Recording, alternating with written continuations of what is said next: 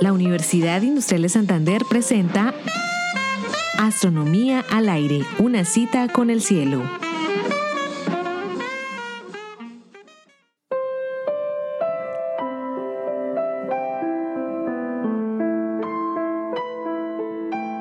Si te dijeran que un científico totalmente ciego publicó en el lapso de un año un artículo a la semana, debes creerlo. Si te dicen que ese científico no fue Leonard Euler, no lo creas.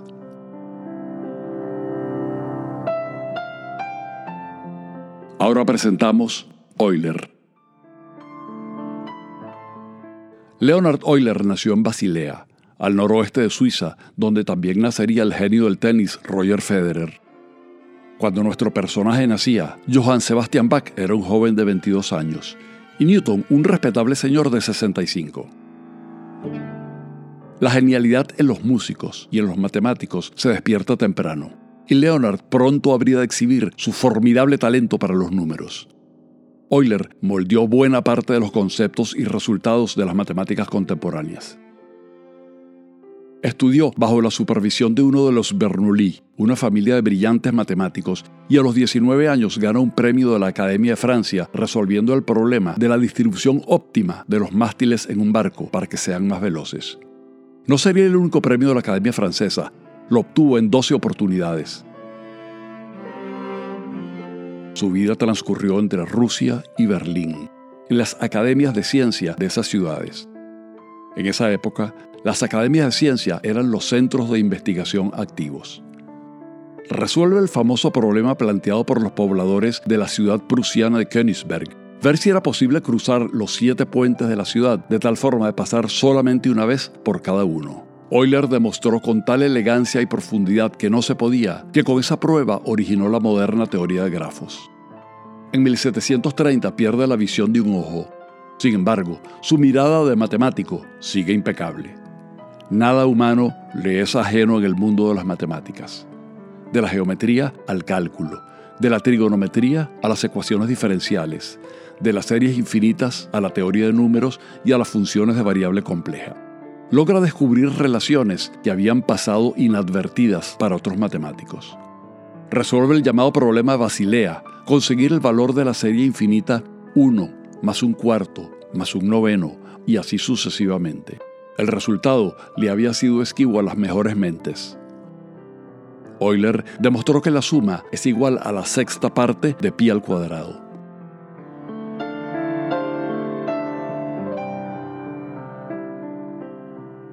La huella que Euler dejó en las matemáticas puede vislumbrarse por la manera como sus símbolos y notaciones perduraron. Popularizó el uso de la letra pi, designó como i a la raíz cuadrada de menos uno la unidad de los números imaginarios. Designó como e a la constante base de los logaritmos naturales, e de exponencial, y conocido como número de Euler.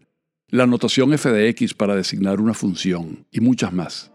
Sus intereses y contribuciones se pasearon también por la astronomía, óptica, acústica, música, mecánica, inventó el cálculo variacional y es el héroe de los físicos teóricos por sus ecuaciones de Euler-Lagrange.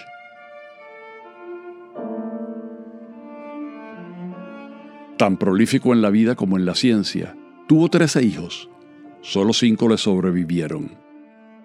Si Beethoven hizo música que jamás escuchó, nuestro hombre desarrolló matemáticas que jamás vio. En 1771 quedó totalmente ciego, pero la memoria prodigiosa de Euler el Memorioso le permitía hacer cálculos mentales que le dictaba a alguno de sus hijos podía enumerar más de un centenar de números primos y sus potencias, a menudo números de 17 cifras. Calidad y cantidad. Hacía matemáticas como quien respira. Publicó más de 200 trabajos luego de fallecido, mucho más que un matemático promedio en toda su vida. Su ópera Omnia tiene más de 25.000 páginas, incluyendo las cartas a una joven princesa alemana, editado luego como libro de divulgación. integrante natural del Dream Team de los mejores matemáticos del mundo. Cuando Simón Bolívar nacía en Caracas, una hemorragia cerebral cegó la vida de Leonard Euler, el matemático más prolífico de la historia.